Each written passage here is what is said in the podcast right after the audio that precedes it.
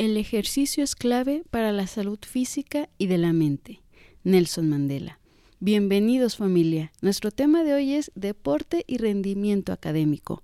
Para este episodio tengo el gran gusto de contar con la presencia de Alejandra Salazar, psicóloga, con especialidad en psicoanálisis, neurociencia, coaching.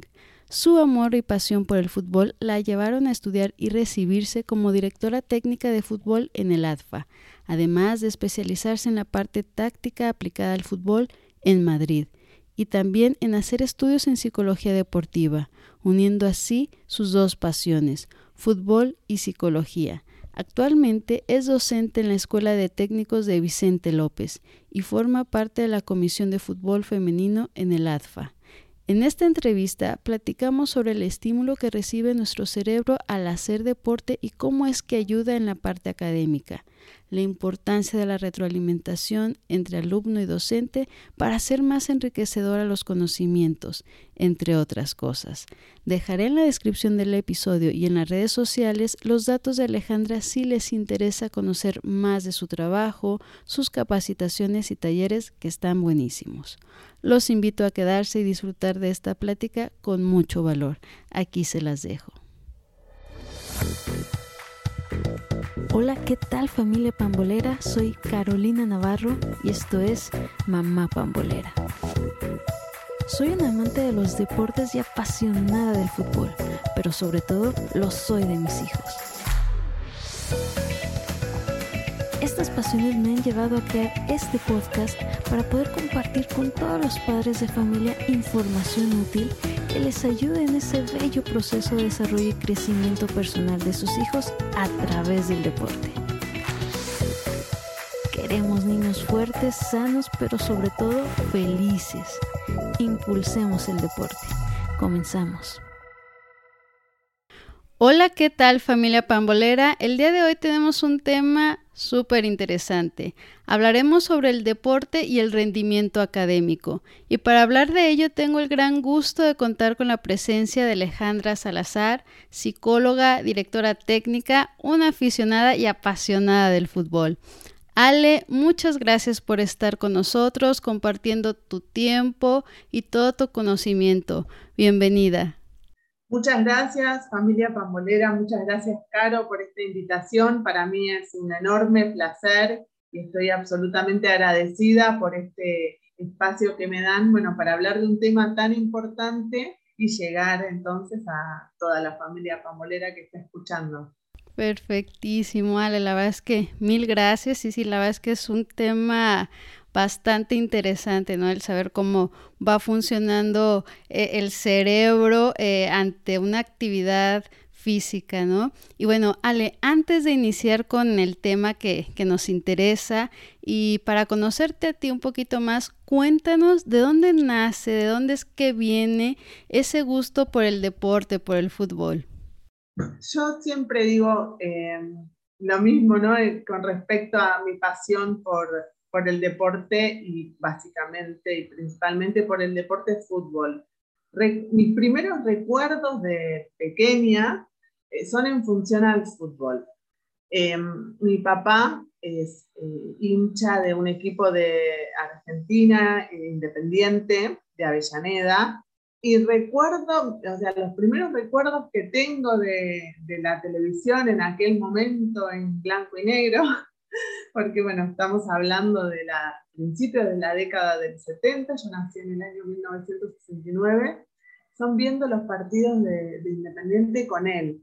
Luego, en el Mundial 78, yo tenía 8 años, estaba por cumplir 9, que se jugó aquí en Argentina, ya tenía la, o sea, todos los periódicos, porque obviamente en esa época todavía esto de internet y de lo digital no, no existía. Y recuerdo tener todos los periodos, la parte deportiva o los suplementos deportivos de todos los periódicos y e iba buscando información de los distintos países que jugaron ese mundial. De hecho, tengo el recuerdo de cómo había memorizado los, eh, los grupos. Argentina estaba con Hungría, Francia, Italia, Polonia, Alemania, Túnez, México. O sea, ya desde ese momento memoricé los países, investigaba sobre los jugadores, los directores técnicos, iba anotando los resultados. estamos hablando de dos años después de comenzar la escolaridad primaria, donde, como se le llama aquí, donde uno empieza a leer y a escribir y yo ya tengo aún guardado todos los, esos cuadernos de esa época donde anotaba esto, ¿no? Los, los quienes hacían los goles, las vallas menos vencidas, los resultados.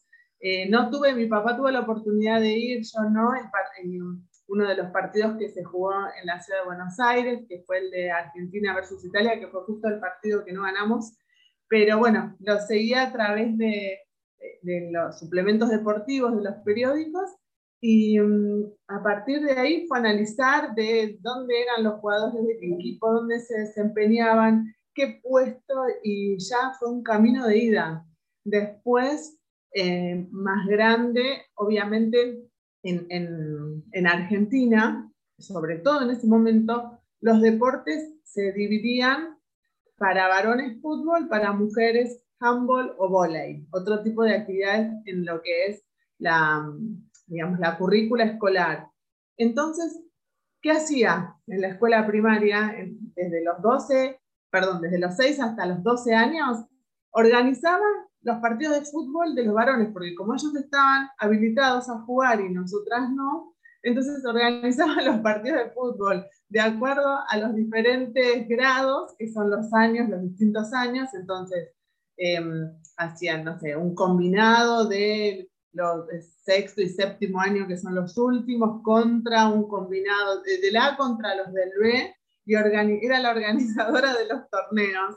Y en la secundaria, ya em, también el deporte en el colegio donde iba, elegido para las mujeres, era handball, bueno, fue un tiempo, me cambié a hockey, fue un tiempo, no hubo caso, me cambié a volei, fue otro tiempo y tuve que quedarme en ese deporte y por fuera del horario escolar nos quedábamos con un grupo de chicas y jugábamos al fútbol.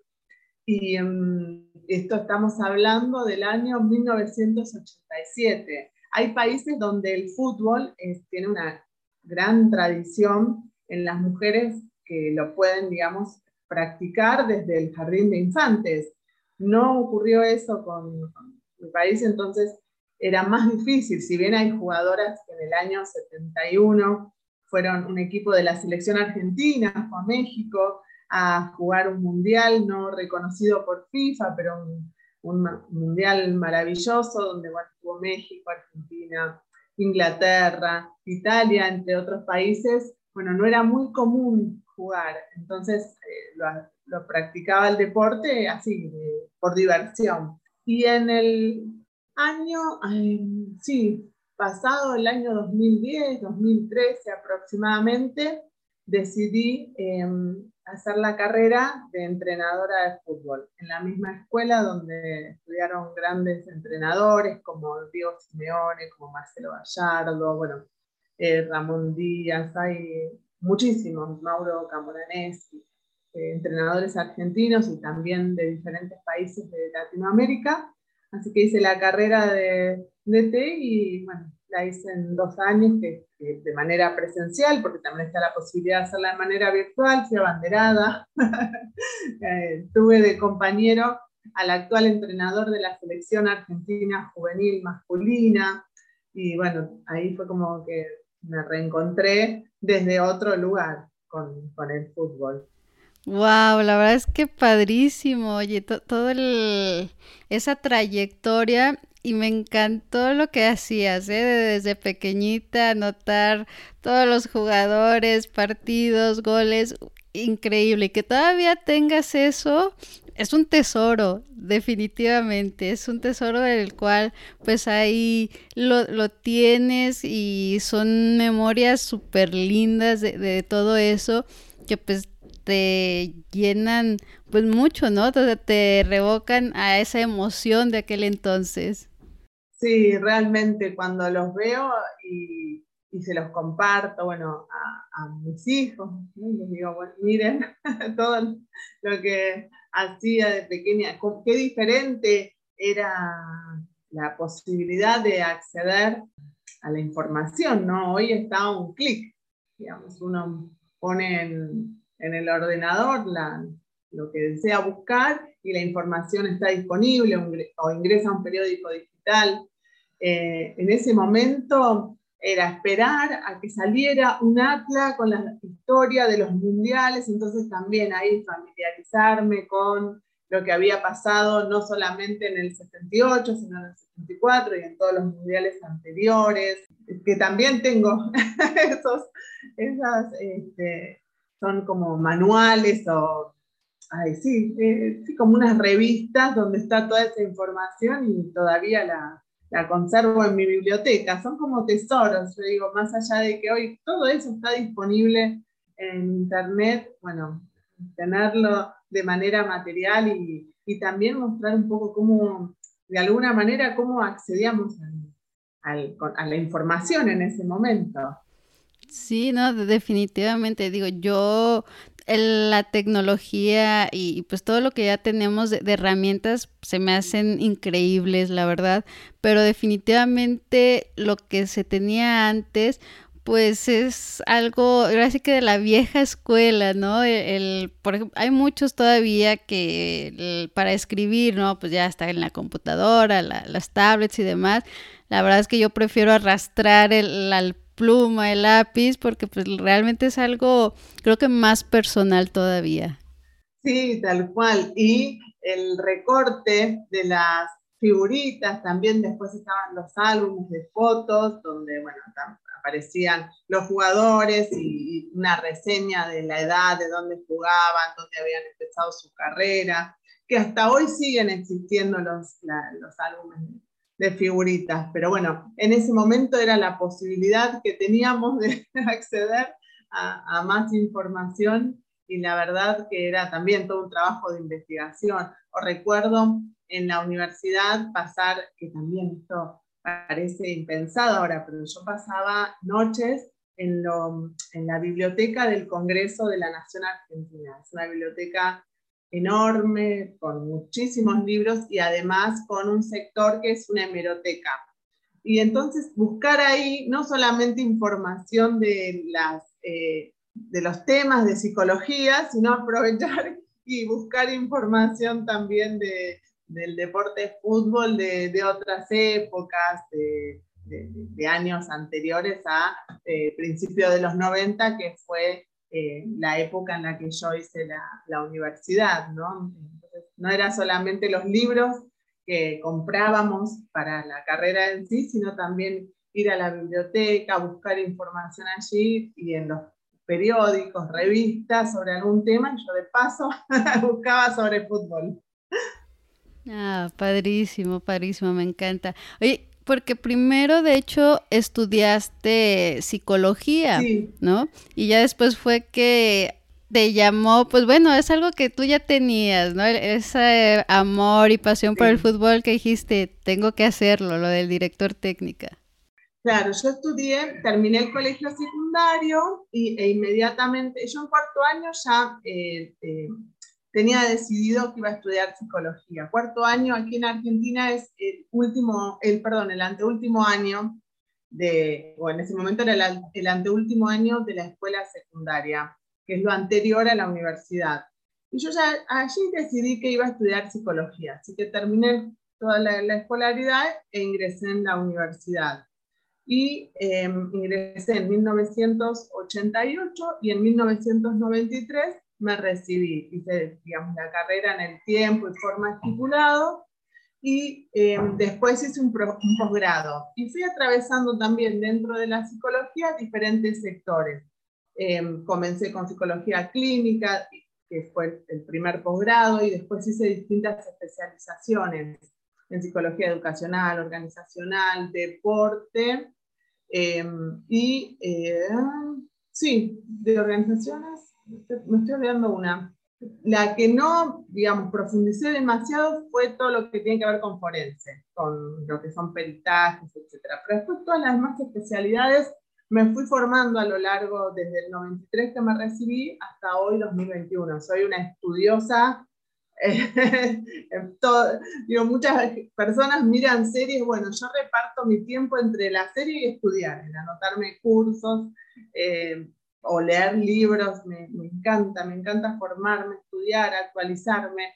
Y después, mientras eh, estaba ejerciendo mi carrera, seguía vinculada al deporte eh, de manera individual, trabajando con eh, deportistas, pero de, manera individual, digamos, que esto, eh, porque ahora hago esta aclaración, o voy a hacer esta aclaración, porque ahora es muy común que por ahí los profesionales se fotografíen con los deportistas o publiquen en sus redes sociales y trabajan con cual. Yo en ese sentido, eh, digamos, soy como, tengo otra eh, forma de pensar que, me parece que hay cuestiones que son del ámbito más privado, porque tienen que ver con eh, la salud mental y la vulnerabilidad de cualquier persona, sea deportista o no, de consultar a un especialista. Entonces, eh, toda esa parte, digamos, no es que, salvo la, experiencia en un club donde, bueno, sí se me reconoce como la persona que, ayuda al cuerpo técnico, después el resto no soy de hacerlo público, ¿no? Eh, queda más bien en, el ámbito privado y sigo pensando que prefiero que sea así. Pero bueno, estuve ligada de esa manera y a partir de ahí es que también nació la necesidad de capacitarme más allá de, de, hacer el curso de, entrenadora profesional de fútbol, de capacitarme en todo lo que es la psicología aplicada al deporte. Así que siempre estuve vinculada y después de, la, de, manera amateur, jugando con amigas, eh, también eh, acompañando equipos deportivos de fútbol de amigos, entonces lo que hacía era orientar en cuanto a la formación o hacer algún, alguna intervención de la manera en que habían jugado, acompañar al, que sería en ese momento el capitán del equipo, que, eh, porque no tenía entrenador el equipo. O sea, el capitán era el que decidía quién jugaba, quién iba al banco, y bueno, yo eh, recurría a mí para que lo ayude. Entonces me decía, bueno, decime las fortalezas, las debilidades, cómo lo viste, quién te parece que tiene que ser el titular el próximo partido. Y eso es maravilloso porque en un deporte donde en Argentina eh, el machismo es muy fuerte, yo siempre sentí que tuve eh, voz autorizada, siempre se me respetó, como que no me miraban como, ay, a ver qué va a decir, o, uy, mira, una mujer hablando de fútbol, porque era cuestión, y siempre, aparte lo hice con tanta pasión, las intervenciones o cuando hablaba, que ya era natural que me consultaran o, o que me pidieran que interviniera, por más que hubiera otras, otras personas que iban a ver los partidos o, familiares de quienes jugaban al fútbol, eh, mi voz la tomaban para, para guiarlos o para hacer las sugerencias. Y, lo mismo me sucedió estando en el curso de técnicos, donde, bueno, obviamente el hecho de que haya finalizado como abanderada no es un detalle menor. Yo, éramos dos mujeres nada más en el año cuando yo empecé y en el año superior había una sola mujer. Y fue interesante eso, poder eh, compartir experiencias, compartir conocimientos, eh, que me preguntaran, además, bueno, a ver, explicó tal tema, vos cómo lo ves, no entendí. Eh, eso fue maravilloso porque siempre sentí que podía hablar de igual a igual y que del otro, no, no era solamente una sensación mía, también que del otro lado lo tomaban así. Y en, cuando terminé el curso de técnico, bueno, lo que te decía antes, como buena estudiosa, fui a Madrid a hacer una especialización en táctica, porque yo había, había sentido como que era de todas las materias del, curso de DT la que más me, me, había costado. Entonces surgió la posibilidad y fui también. En el curso éramos dos mujeres, de las cuales la otra mujer que eh, era de, de, China iba porque era dueña de una escuela. O sea, ella iba simplemente a acompañar al profesor de su escuela porque era dueño y bueno, quería conocer Madrid y asistía. Y el profesor de la escuela era de Chile, entonces hablaba en español y hablaba en inglés y estaba también el otro dueño. Y después eran todos varones y estaba eh, también de México, de Ecuador, de España y estaba yo con un compañero de Argentina. Y como también manejo muy bien el idioma inglés y tengo esta vocación docente, entonces hacía el curso y le explicaba y le traducía al mismo tiempo a mi compañera y a mi compañero de China lo que nos iban enseñando. Entonces también, bueno, es, es esto, ¿no? Es, es, es, lo que a mí me provoca el fútbol, esta, esa, ese, esas ganas de compartir la información, de también de recibirla, eh, de ejercer la vocación docente y de estar en constante eh, actualización de conocimientos.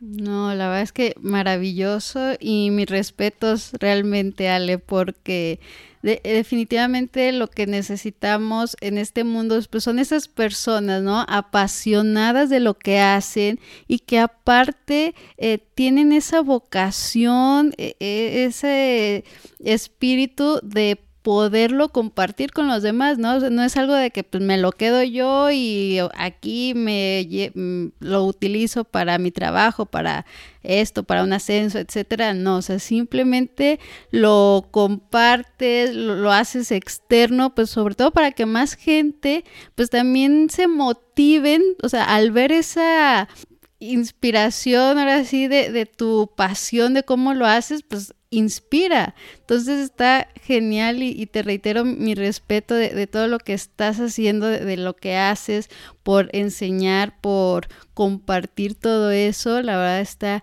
increíble. Y no, pues, ¿qué te digo, no? Siendo del deporte, pues, qué mejor. Muchas gracias. Sí, porque yo pensaba recién, ¿no? En lo, escuchaba y pensaba también en lo que se genera en mi entorno, porque donde adquiero algún conocimiento o algo que, me deslumbre, digo, mucho es como para ampliar información y después hay esos conocimientos que uno dice, wow, mirá, como este nuevo tema o cómo ha cambiado. Y, soy esto, una apasionada, no solamente de compartirlo en los lugares donde llevo adelante la actividad docente, hoy soy profesora en la misma escuela donde estudié y capacitadora también en la asociación de técnicos y no solamente ahí, sino en el entorno también. Entonces voy y la familia empieza, oh, a ver hoy de qué va a hablar, porque también, ay, no saben, y empiezo a contar, bueno, hay temas que son, va, todos, pero hay muchos que son apasionantes, todo lo que tiene que ver con táctica me apasiona, lo que tiene que ver con el entrenamiento mental, neurociencia también me apasiona, entonces donde hay algún eh, conocimiento que me deslumbre y que empiezo a profundizar, eh, lo comparto, no solamente en el ámbito académico, sino en la familia. Y, y, bueno, a veces voy viendo, hay veces que se apasionan conmigo y hay veces que no tanto, entonces ahí regulo un poco. No, no, la verdad es que padrísimo, Ale. Y a ver, aquí para empezarnos también a, motivar de, de, todo lo que sabes y que nos compartas. Pues bien sabemos que uno de los beneficios justo de lo que es el deporte pues es la parte justa psicológica, ¿no? La, cognitiva. Y se ha demostrado que el hacer ejercicio, deporte, ayuda a tener, pues no solamente un cuerpo sano, sino también una mente sana, que sea una mente ágil. Entonces quiero empezar primero por entender cómo es que funciona todo esto y se estimula nuestro cerebro a la hora de hacer deporte, una actividad física la reflexión y la pregunta que, que formulás es por demás interesante, porque, mm, bien, como tú eh, bien lo mencionas, la práctica del deporte ayuda muchísimo a lo que es, digamos, el rendimiento académico, o sea, el rendimiento que los y las deportistas, eh, básicamente y sobre todo en etapas formativas, pero también se extiende a juveniles y cuando uno ya está en la edad adulta, beneficia también el, rendimiento de lo, que es los, de lo que son los espacios académicos. ¿De qué manera y por qué? Porque a partir de la práctica del deporte, lo que sucede es no solamente las eh, conexiones neuronales, por decirlo de algún modo, que se producen cada vez que em, los deportistas adquieren un gesto técnico. Los deportistas lo adquieren no solamente en función del conocimiento del propio cuerpo, de sus límites, de los límites actuales y los límites a superar, sino también en relación con el contexto, en relación con sus compañeros, en los juegos de colaboración y de oposición, también en relación a eh, los deportistas de, los equipos rivales. Entonces, de esa manera, digamos, todos eh, estos ejercicios, lo que es el momento de la competición, favorece al desarrollo de, las funciones, por ejemplo, eh, como las ejecutivas, como podemos decir en la acción de percibir, decidir y ejecutar para que sean llevadas a cabo en el menor tiempo posible. Eso sumado a todo lo, lo, que se adquiere en función de lo que se conocen como eh, habilidades blandas o habilidades actitudinales que tienen que ver con aquellas que el deportista o la deportista traen de, su personalidad y de su carácter, pero que también pueden ser entrenadas. Y con esto me refiero a la tolerancia a la frustración, a la capacidad de adaptación, al trabajo en equipo. Me refiero también a las habilidades sociales, a la comunicación, desde lo más básico, que es presentarse o saludarse, hasta eh, cuestiones más elaboradas, como pueden ser poner límites, decir que no, negociar y todo este tipo de, habilidades que son tan necesarias para cualquier performance, para, el desempeño en cualquier orden, no se aprenden en lo académico o en las instituciones, ¿no? como son escuelas o colegios o institutos. Se aprenden básicamente eh, casi sin notarlo, y ahora vamos a hablar de ese aprendizaje en lo que es la práctica deportiva. ¿Por qué? Porque el deporte generalmente se lleva a cabo en un ambiente donde si bien está la presión de mejorar, de aprender y por supuesto en el momento de la competición, que es el momento por excelencia de ganar o de que por lo menos el resultado sea favorable, aunque no sea lo más importante, eh, es fundamental entender que todo esto se da en un contexto, en las etapas formativas lúdico, en un contexto de juego, distendido, donde eh, la mayoría de, cuando uno le pregunta a los chicos y chicas si les gusta practicar deporte, y en general dice dicen que sí, en el ámbito académico son sus materias favoritas, entonces ese aprendizaje emocional es un soporte importante para que se dé el aprendizaje cognitivo, que, que tiene que ver con la adquisición de los gestos técnicos, de las cuestiones tácticas, digamos, con la, lo que es la preparación física, y bueno, y con estas cuestiones actitudinales que mencionaba. Y en el ámbito académico generalmente, ahora por suerte eso está cambiando a partir de las nuevas teorías, pero se buscan espacios de silencio, de orden, como si el orden fuera a favorecer la adquisición de conocimientos y en realidad cuánta más riqueza hay en ese intercambio cuando chicos y chicas pueden compartir qué, no sé, qué les quedó de lo que estudiaron, qué entendieron, qué dudas tienen cuando pueden manifestar esas cuestiones, aprender de lo que eh, el otro entendió de, o también despejar las dudas propias a partir de las preguntas que hacen los otros.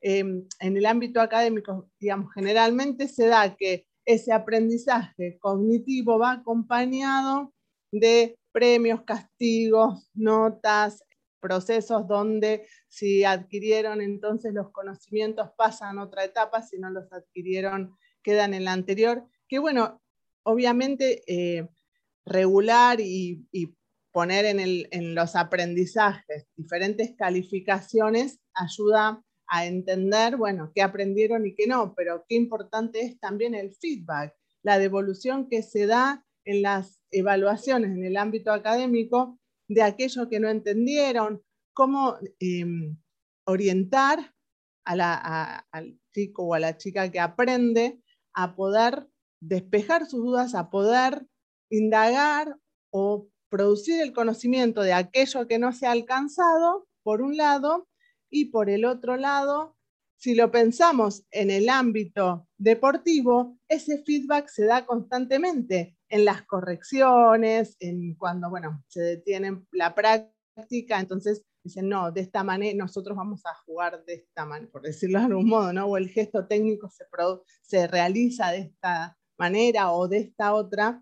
En el ámbito académico, el feedback se da en momentos de extrema tensión, que son las evaluaciones, que son las lecciones, y muchas veces simplemente se devuelve un número y no eh, ese número que representa cualitativamente, bueno, qué conocimientos hay que profundizar y cuáles no. Entonces creo que em, de alguna manera todo esto nos ayuda a comprender por qué en el ámbito deportivo se dan justamente la posibilidad de estos aprendizajes y quienes eh, practican el deporte también, a partir de ahí, tienen herramientas para poder desempeñarse en el ámbito académico. Más allá también de esto, del respeto por, por lo propio, por el conocimiento del otro, en los límites y bueno, todas estas cuestiones.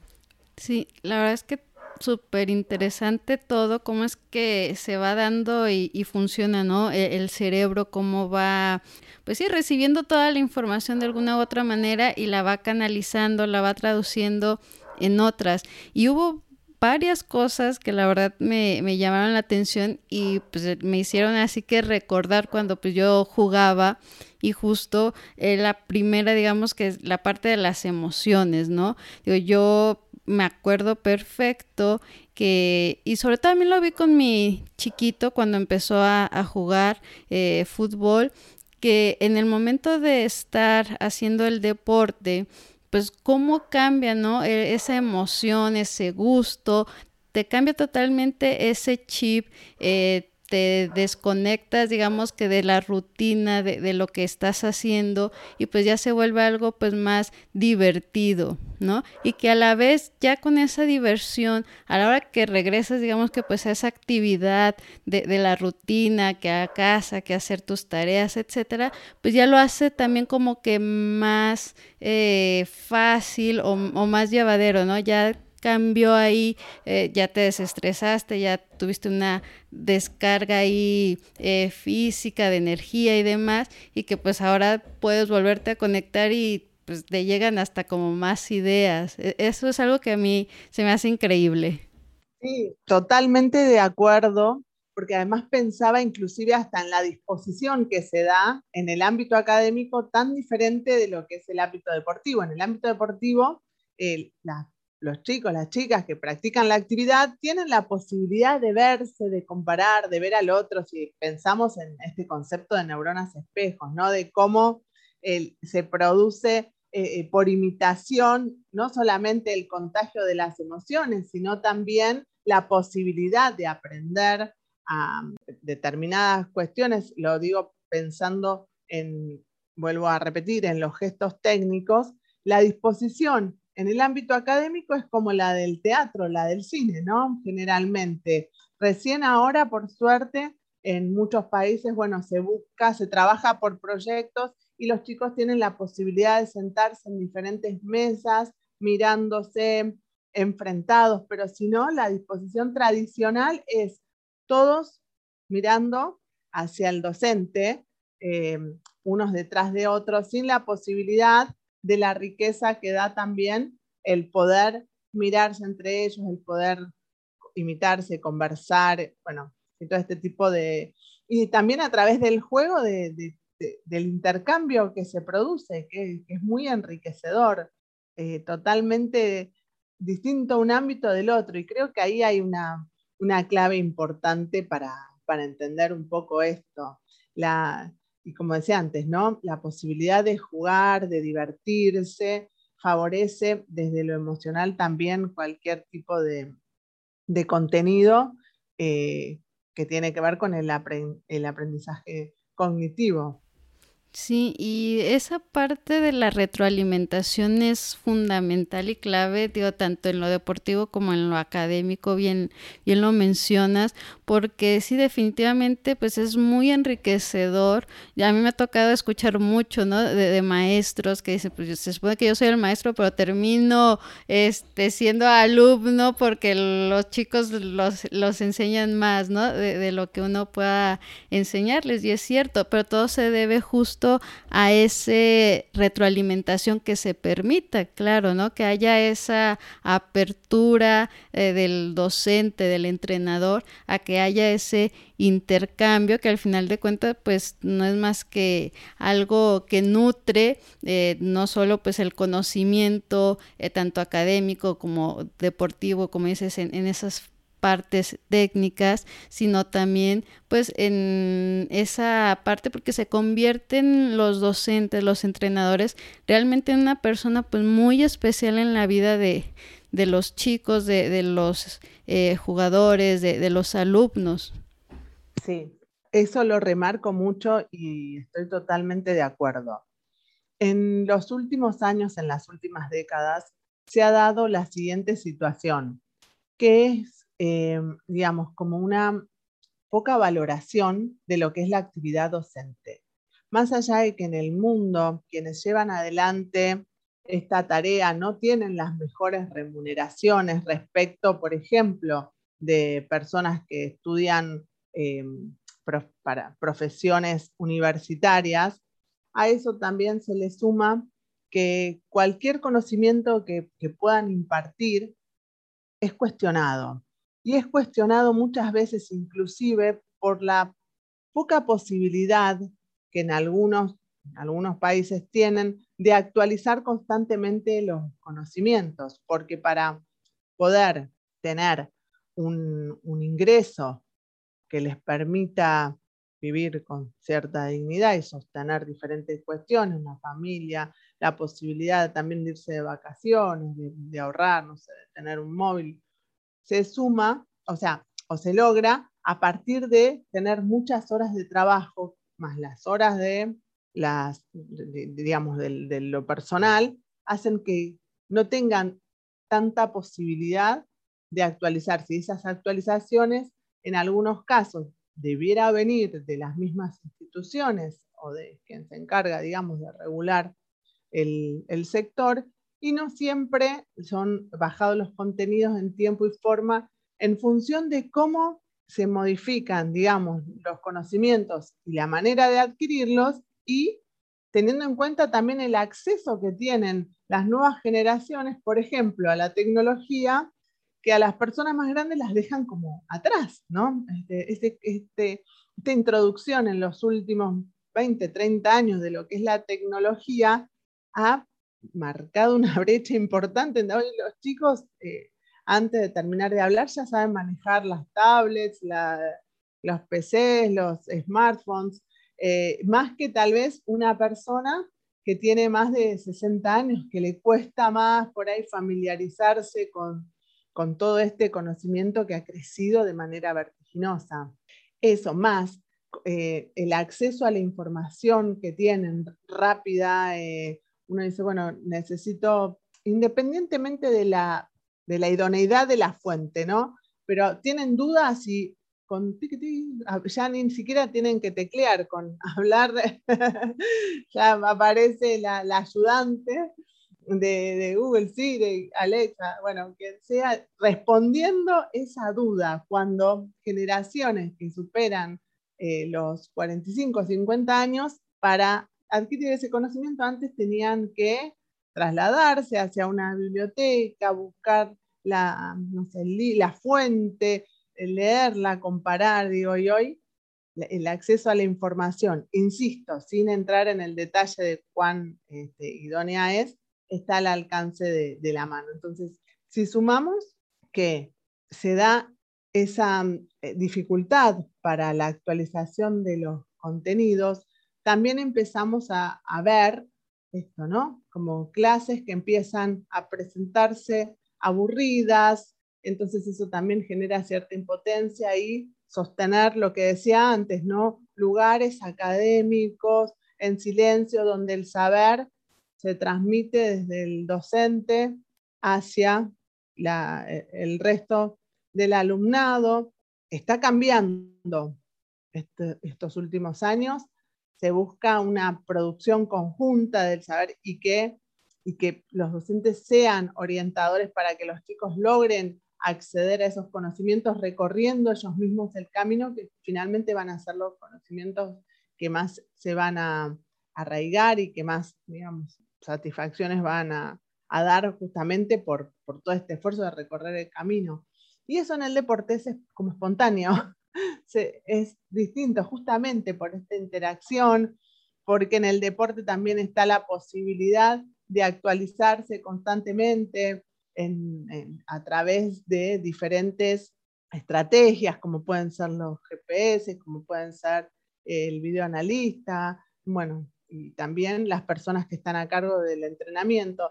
Entonces, e, ese progreso fluye, digamos, más espontáneamente y más rápido que en el, ámbito académico. Entonces, me parece que acá también podemos tener otra, otra clave, ¿no? Para entender, bueno, por qué se da esto, por qué se da que quien está en el deporte, que es el tema que nos reúne, ¿no?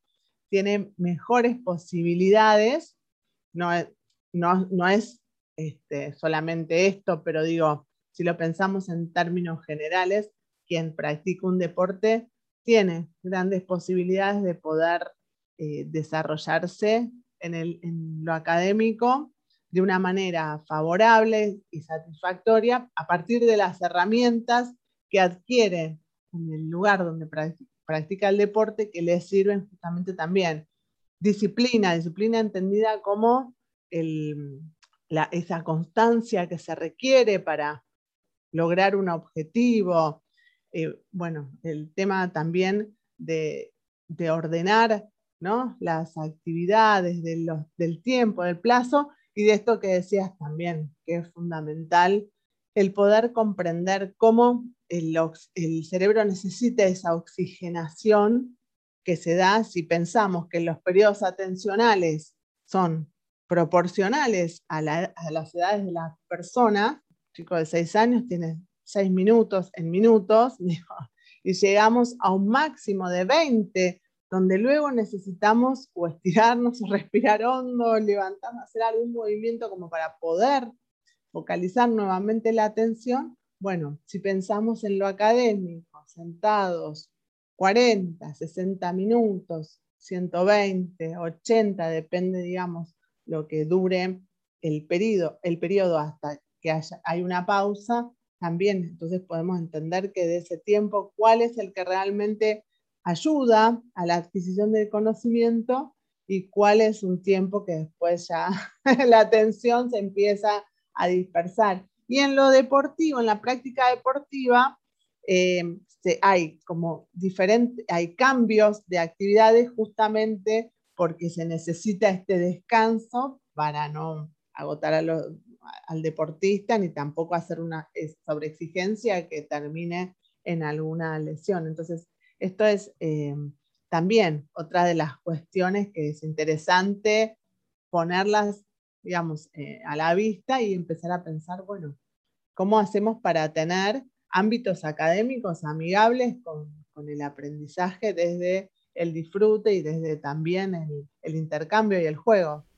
Sí, la verdad es que todo Nada, increíble. Me gusta mucho ese tema, precisamente, esa conexión que, que hay el cerebro con, con toda esta actividad física, pues todo lo que permite, ¿no? Y aparte que el, cerebro en sí me, parece fascinante, ¿no? Cómo es que, que trabaja y definitivamente eh, lo importante que es, ¿no? El que tengas esa mente abierta, esa mente sana que te permite, pues obviamente, pues hacer todo lo demás, el relacionarte, el tener esa apertura para aprender, eh, la disciplina, bueno, tantas cosas, la verdad es que está increíble. Y sí, justo lo que, mencionaste de, los minutos, ¿no? De acuerdo a, las, a la edad, lo que tiene la capacidad, pues, de, de esa atención. Justo hace unos meses sí me quedaba, dije, wow, porque pues con mi chiquito, ¿no? Aquí en casa, las clases todavía virtuales que, que él estaba, tiene seis años y dije, no, pues es que con razón, ¿no? Te cae el 20 de, muchas cosas. Y sí, justo pues también las maestras de que, a ver, chicos, este, pues vamos a levantarnos a ver. Sobre todo había una, una Miss en especial que, que ella lo hace seguido, que ya en determinado tiempo pues los levanta y a ver, las manos arriba, abajo y así pues como para pues cambiarles un poquito ese chip y pues darles ese respiro, porque la verdad es que sí, sobre todo pues tan chiquitos, pues es súper fácil que la atención pues se disperse totalmente. Y pues sí hay que de alguna manera pues tener esos recursos, esa capacitación pues, y ser capaz de pues volverlos a atraer, ¿no? Así como que va tantito, eh, que fluyan, relájense, pero a ver, vengan otra vez. Hay que tener pues esa capacidad definitivamente para poderlos este hacer y que pues sigan con, ese aprendizaje. Y como dices, tanto en lo académico como en, lo deportivo, es, muy importante porque en esa parte deportiva pues también es seguirlos enganchando a que les guste el deporte, que les guste hacerlo y pues se mantengan en, en eso, ¿no? Sí, es fundamental y qué bueno que tu niño haya tenido una docente con, bueno, con estos conocimientos porque esto es nuevo.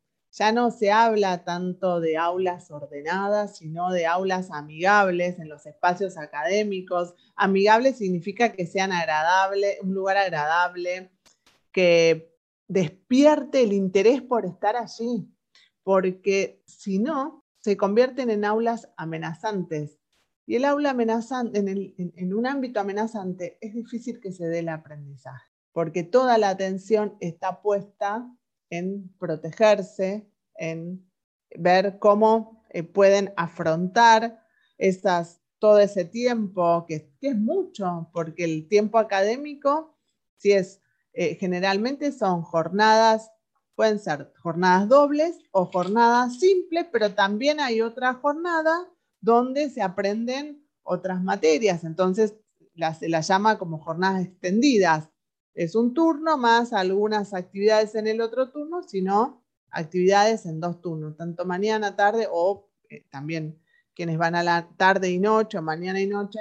Entonces, que crear estos ambientes que sean amigables, que favorezcan el deseo de ser parte, de, de, sentirse cómodos cada, cada minuto que pasan allá adentro. Y independientemente, digo, de las cuestiones que tienen que ver con ir a lo largo del recorrido académico asumiendo más responsabilidades respecto del cuidado de, bueno, de los materiales, de sus objetos, eh, de tener, ir siguiendo las clases, ah, teniendo las carpetas, los cuadernos completos, digo, haciendo las actividades, todo lo que se va dando progresivamente desde que arrancan en lo académico hasta lo que se busca al finalizar, que sería ya la total independencia respecto de lo que es el proceso educativo, ¿no? Del ya el adolescente o,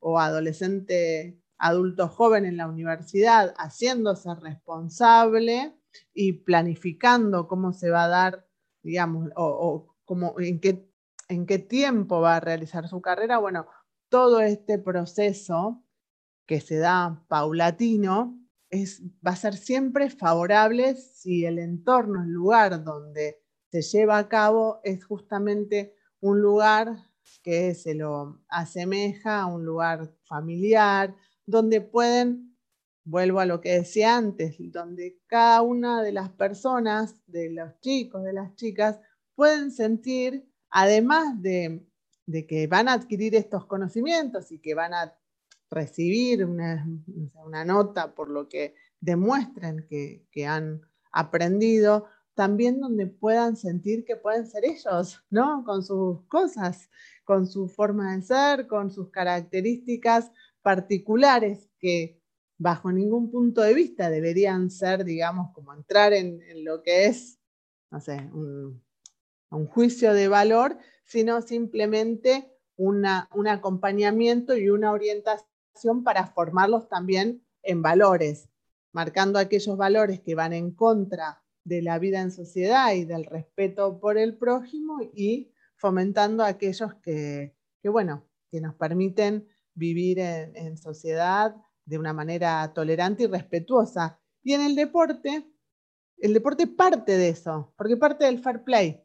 Después podemos decir o pensar, y, si que, y da para otro capítulo, ir pensando, bueno, esto se cumple, ¿cómo se cumple? ¿Qué pasa eh, eh, cuando se llega al nivel profesional? ¿Es entonces el fair play el fundamento o el juego limpio del deporte? Bueno, eso da para otro capítulo. Pero si nosotros pensamos en la práctica deportiva, lo primero que se nos viene a, la, a la mente es conocer el reglamento del deporte que se practica y el juego limpio en todas sus acepciones.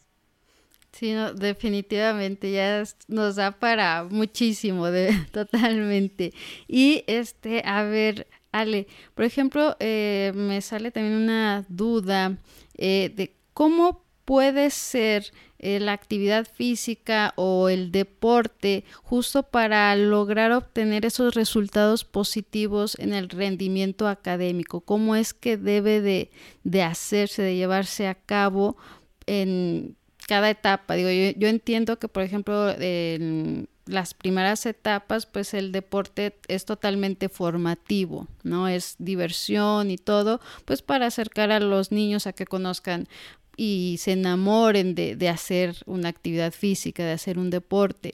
Y cómo eh, a lo largo pues de ese desarrollo, cómo es que empieza a tener que hacerse la actividad para tener estos resultados académicos. Es muy interesante la pregunta, porque generalmente las personas a cargo del deporte formativo no, no siempre, digo, pero en muchas situaciones carecen de la formación específica.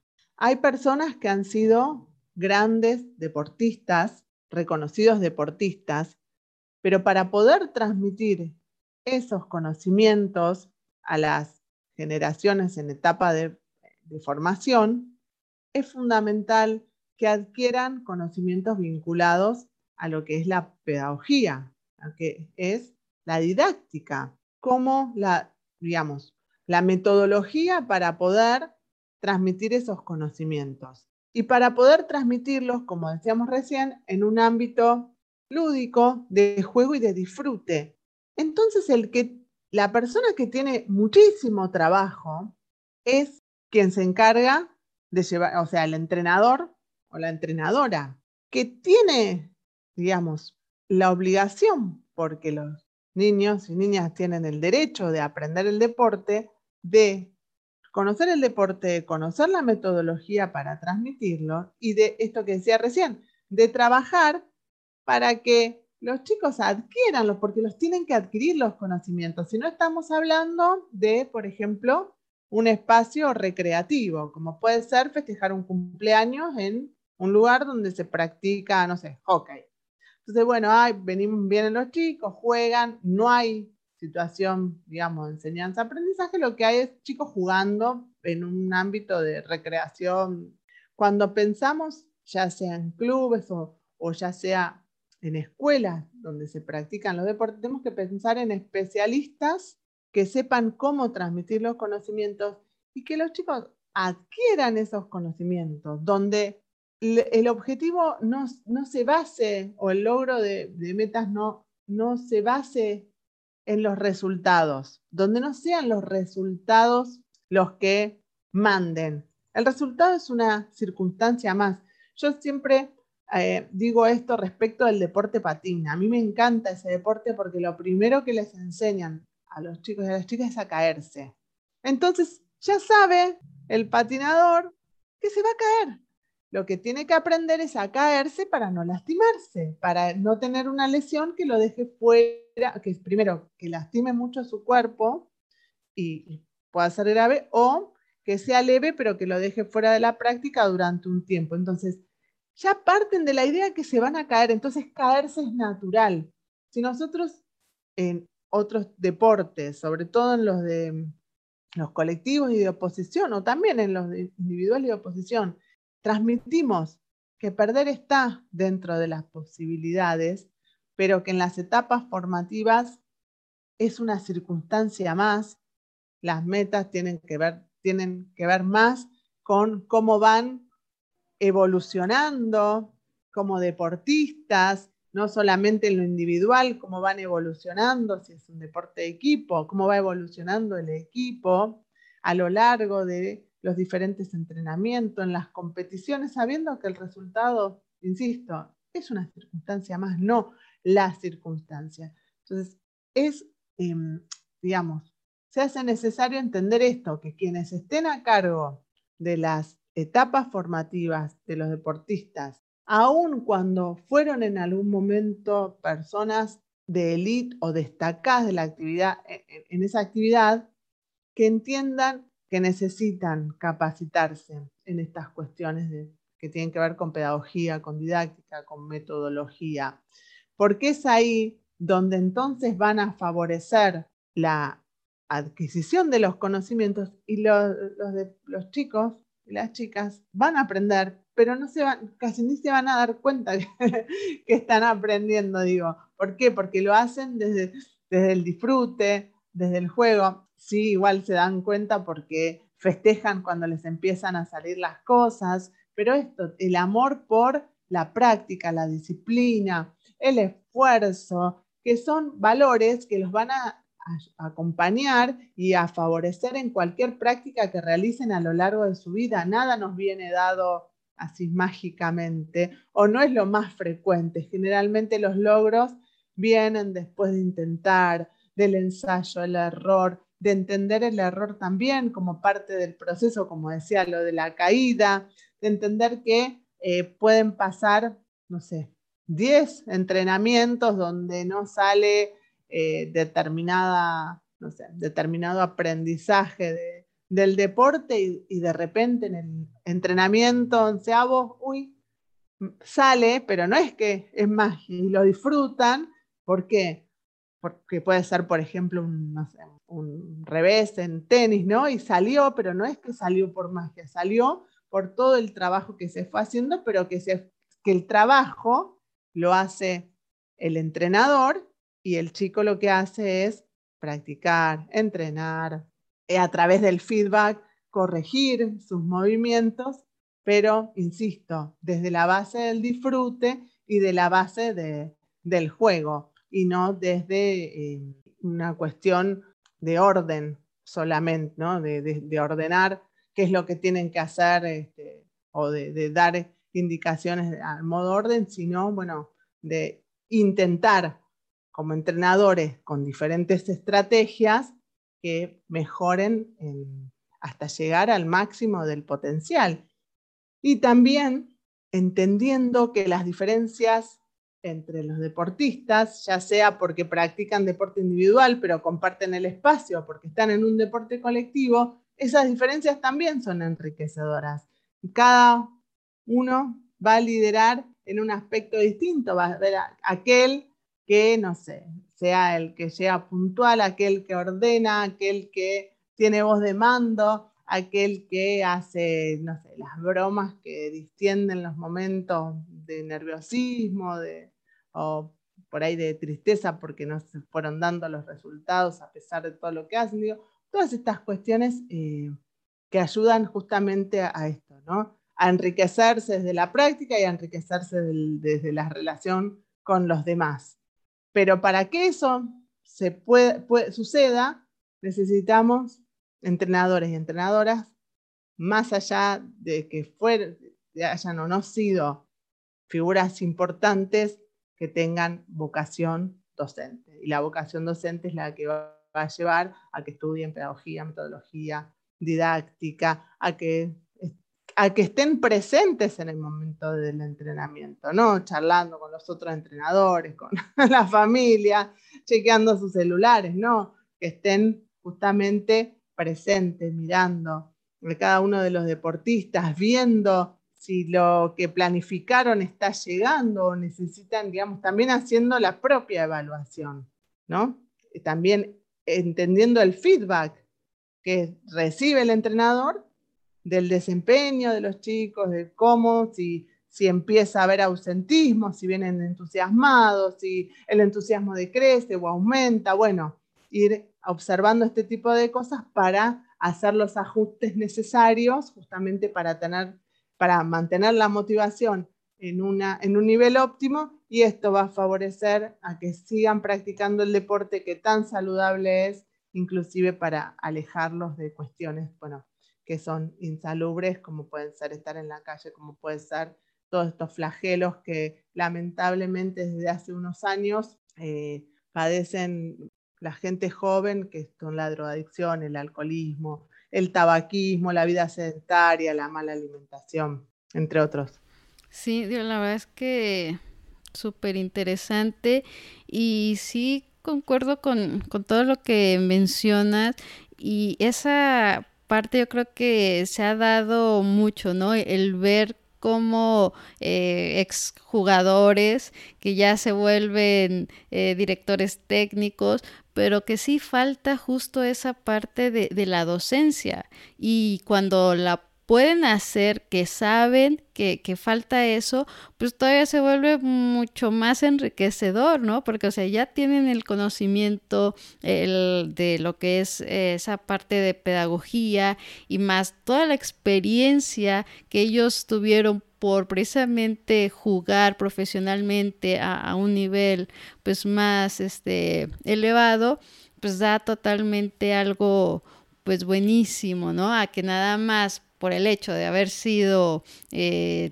jugador, pues ya te pones de director técnico. Pues ahí sí hace falta y pues hace no, hace tan enriquecedor como pudiera ser, sobre todo pues para las nuevas generaciones que vienen, que están como entusiasmados con, pues con aprender, con ver este más allá, ¿no? De, de, seguir igual una carrera o algo, a que pues nada más así de ya aquí estoy, aquí está mi título, todos este mis de, de, las ligas, etcétera, a que pues realmente saber eh, cómo llegarles a, a, los niños, ¿no? Y también pues incluso pues se ha tocado mucho el tema de que pues los entrenadores pues también son psicólogos, hacen de todo, ¿no? Y el, también el hecho de la comunicación con los padres de familia, etcétera. Pues es un conjunto de, de, muchas cosas que deben de estar pues ahí presentes y que todo eso pues también facilita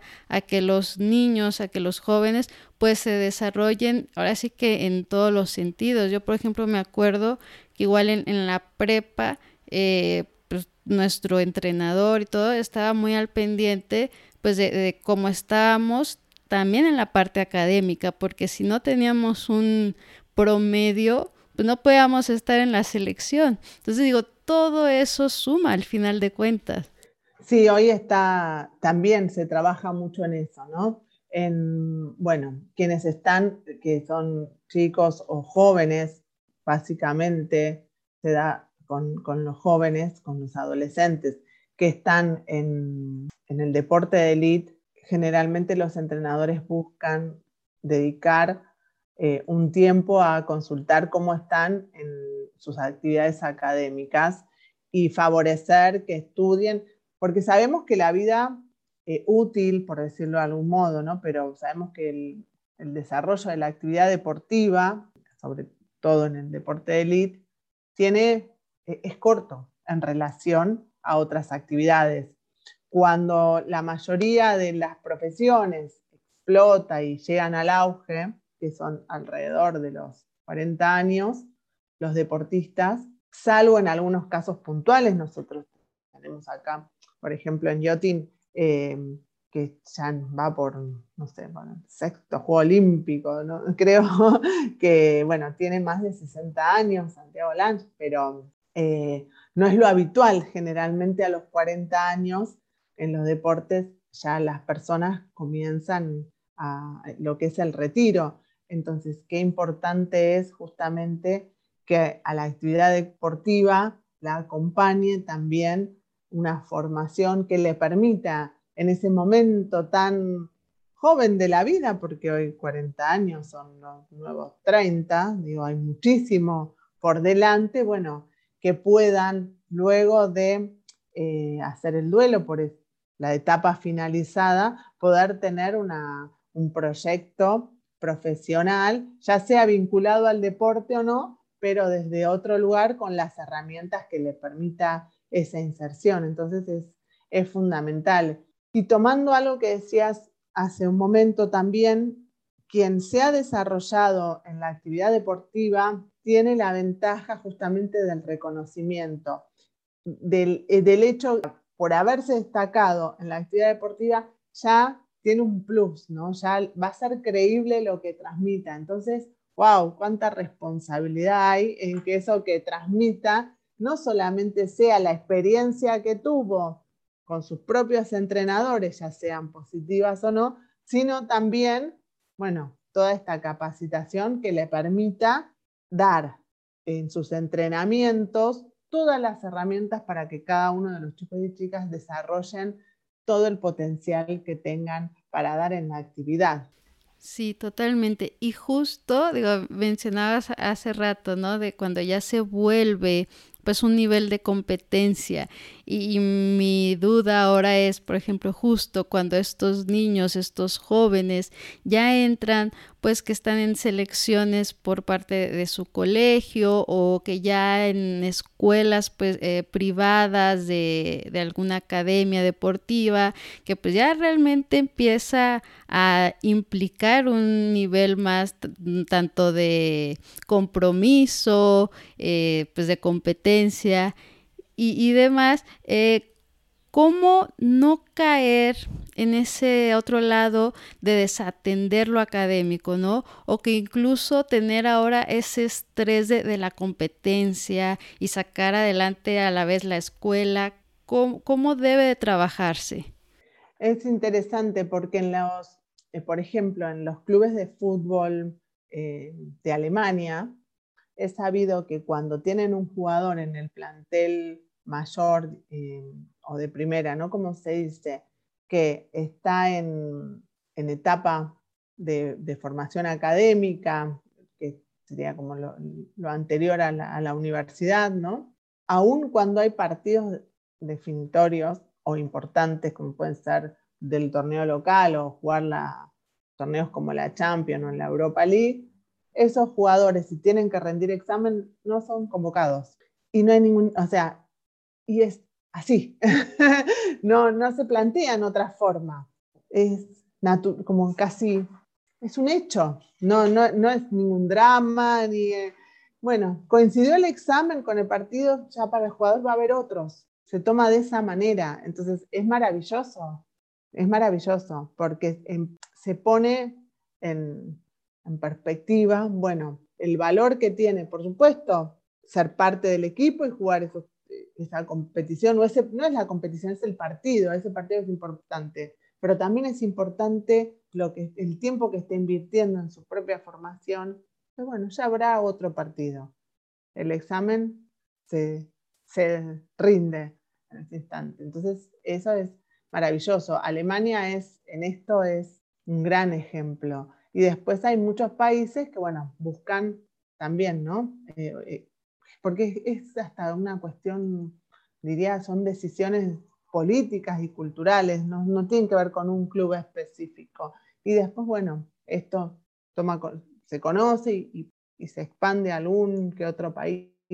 Ojalá llegue el momento en que sea así para todos, ¿no? Donde las eh, diferentes actividades deportivas o académicas sean eh, igual de importantes y, el jugador y el entorno entiendan que no es que se perdió un partido, sino que está invirtiendo en su futuro y que no será ese partido, pero será el partido de vuelta o el partido de ida, no sé, el, siguiente, o va a haber oportunidad que pueda, que pueda llevar a cabo el, esto, ¿no? el desarrollo de, o, jugar en el equipo.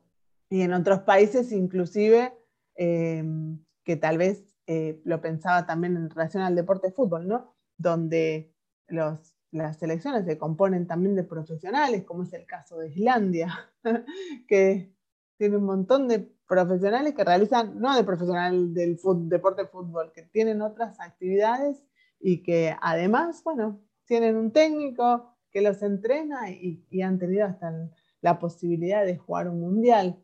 Tal vez no sea su meta la Copa del Mundo, tal vez su meta sea pasar la fase de grupos, pero sin embargo lo logran, logran estar entre lo más alto. Bueno, qué importante es ver también eso que se da, ¿no? No siempre ser el primero, o sí, pensar solamente en ser el primero a veces hace que perdamos otros escalones intermedios que son muy satisfactorios y que además también permiten esto, el desarrollo en otras áreas, justamente por lo que decíamos antes, porque la, actividad deportiva de élite tiene un, plazo que es corto, ¿no?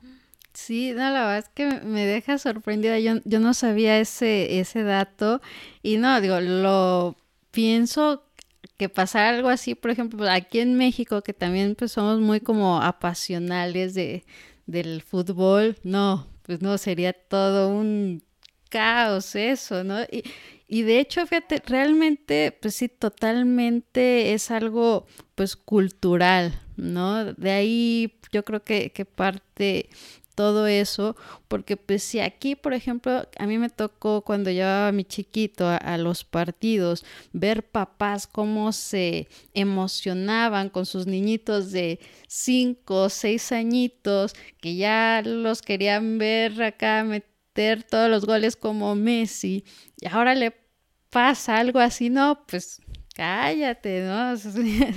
Se, infarta.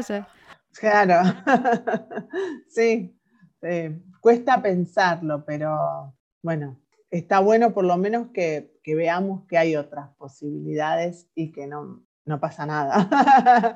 no es que el jugador se frustra, no sé.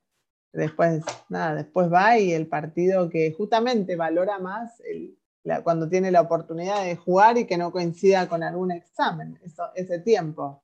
Sí, no, y realmente eso, como bien dices, parte también, digo, obviamente de esa parte cultural, también pues de las prioridades y de cómo desde un inicio se debe dejar como en claro, ¿no? Esa parte de que, ok, vas a jugar y demás, pero también tienes esto y lo importante o lo prioritario es sacar esto. Entonces, si ya desde ese inicio se puede trabajar eh, esa mentalidad con, con, los chicos, pues aunque pasen esas situaciones, como dices, pues lo aceptas y va, ¿no? O sea, voy a tener tiempo para después jugar otro partido, va a venir otras cosas y demás, sin perder como ese enfoque. Entonces, eso es así como que también súper importante desde un principio y trabajarlo, yo creo que pues todos, ¿no? Institución, entrenadores, maestros, padres, que lo vayan haciendo con, con el pequeño, con el joven, con la chica.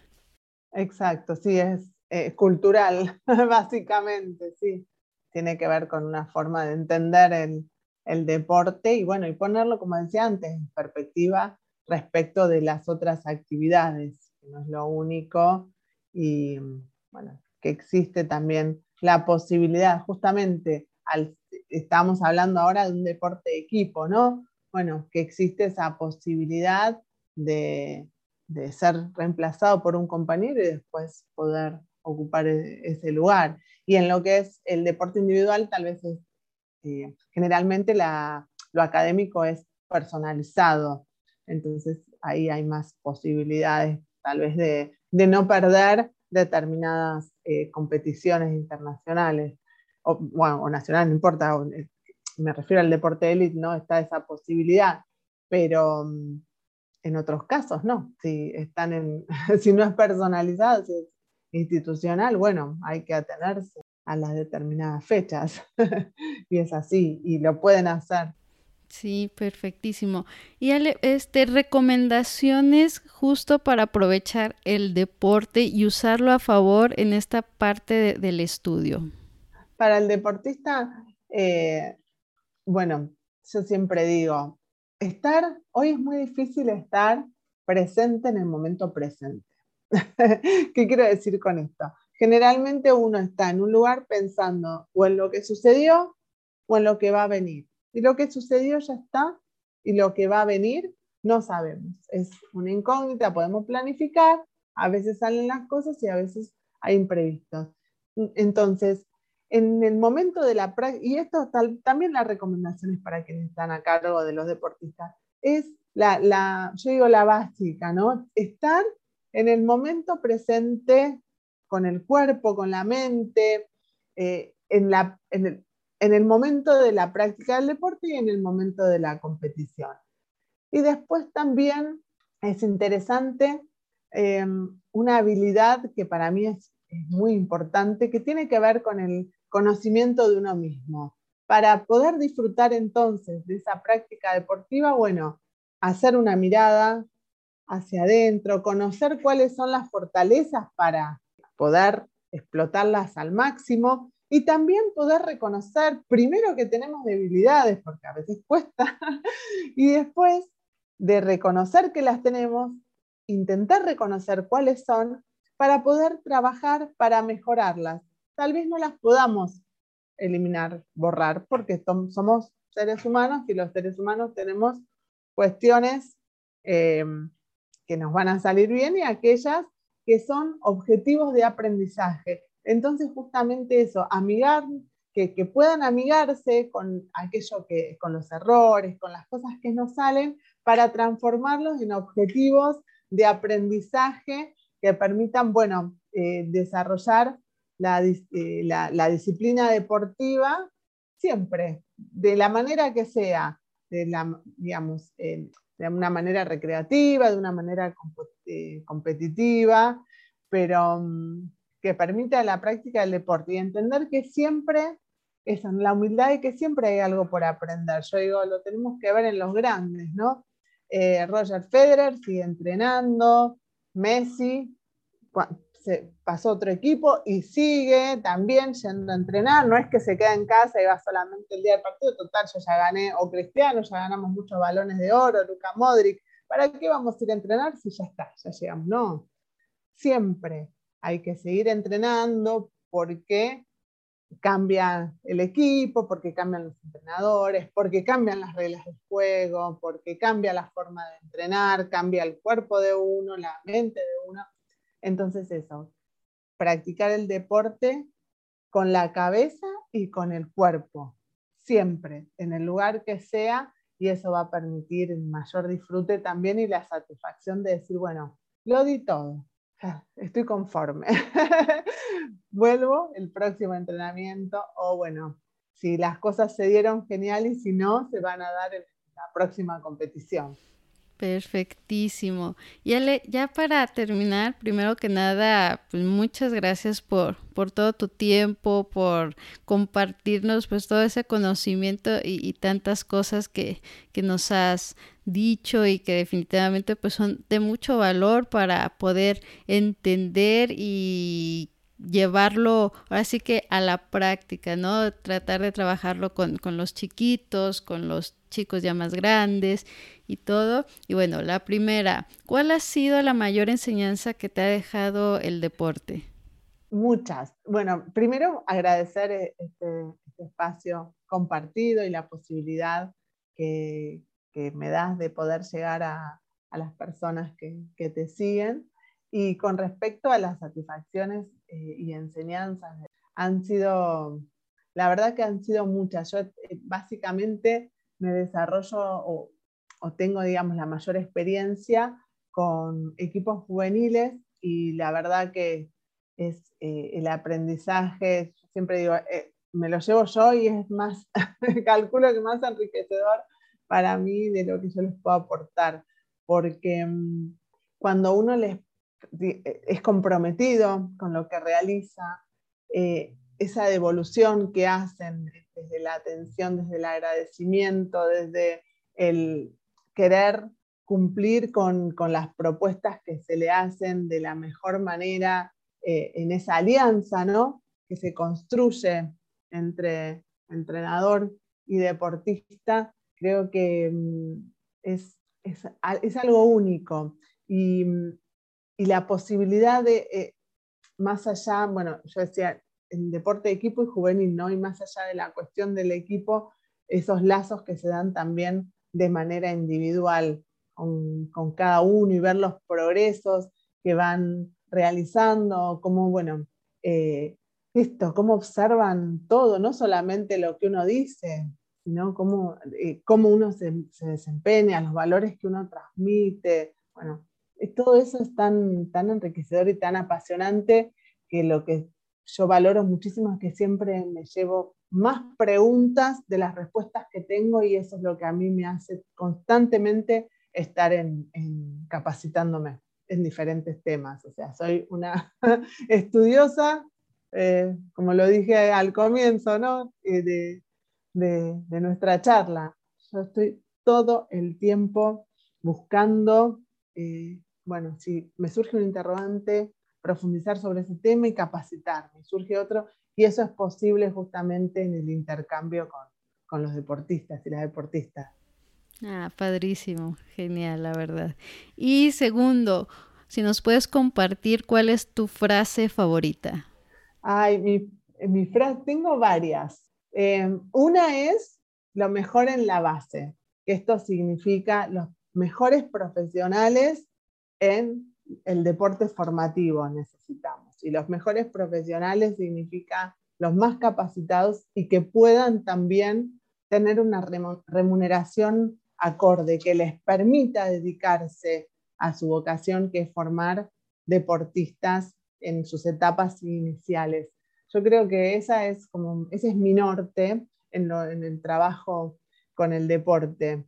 Y después en, en general, eh, tengo varias, no sé, para ir pensar en alguna hora, eh, en los momentos de, por ahí de dificultad, decir, bueno, todo pasa, esto en, un futuro va a ser una anécdota, ¿no? A veces cuando uno atraviesa una situación complicada, decir, bueno, en un futuro yo voy a ver esto como una anécdota y mm, cuando a veces también las cosas no salen como uno las planifica, eh, pensar que todo tiene una razón de ser y que en algún momento la respuesta va a llegar. Porque cuando las cosas fluyen y, se dan los resultados o, se obtienen las metas, se logran los objetivos, bueno, se disfruta y uno está feliz, pero el tema es cómo mantenemos nuestra motivación para seguir adelante cuando la adversidad, bueno, gana protagonismo. Entonces, yo en ese momento respirando digo, bueno, esto tiene alguna razón de ser que en el futuro encontraré la respuesta. Mientras tanto, aceptar y a seguir trabajando, que si esta puerta no se abrió, se va a abrir otra. Buenísimo, buenísimo. Y la verdad es que sí, es una manera que de, de ver la, la, vida que ayuda muchísimo, ¿no? Para no estancarte, para no frustrarte en algo, ¿no? O sea, como que, ok, va, esto es ya, ya es la realidad, aquí para adelante, ya, ya lo que sigue, pues sí, al final ya será una anécdota que, pues bueno, se, se podrá contar o no. Y este, Ale, si nos puedes compartir tus redes sociales, en dónde podemos encontrarte, ver tu trabajo.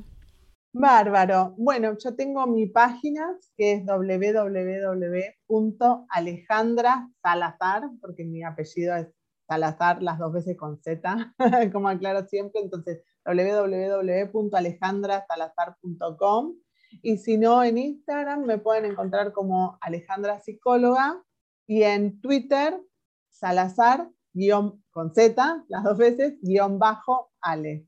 Así que bueno, quienes quieran seguirme, bienvenido. Claro que sí. Y este, pues, nuevamente, Ale, muchísimas gracias. Eh, y pues familia Pambolera, gracias a ustedes por llegar hasta aquí. Cuídense y recuerden, impulsemos el deporte. Hasta el próximo episodio. Muchas gracias familia Pambolera por acompañarnos el día de hoy. Espero hayan disfrutado y servido la información que hoy platicamos. Los invito a que visiten nuestra página web www.mamapambolera.com, donde estaremos compartiendo en el blog toda la información relevante. También los invito a suscribirse al podcast desde la plataforma de su preferencia y también seguirnos en nuestras redes sociales Facebook, Instagram, Twitter como arroba mpambolera. Me encantará leerlos y saber sus opiniones. Y si consideras que el contenido le puede ser de utilidad a alguien, por favor no dudes en compartirlo. Gracias nuevamente, un abrazo grande familia y los esperamos para el siguiente episodio.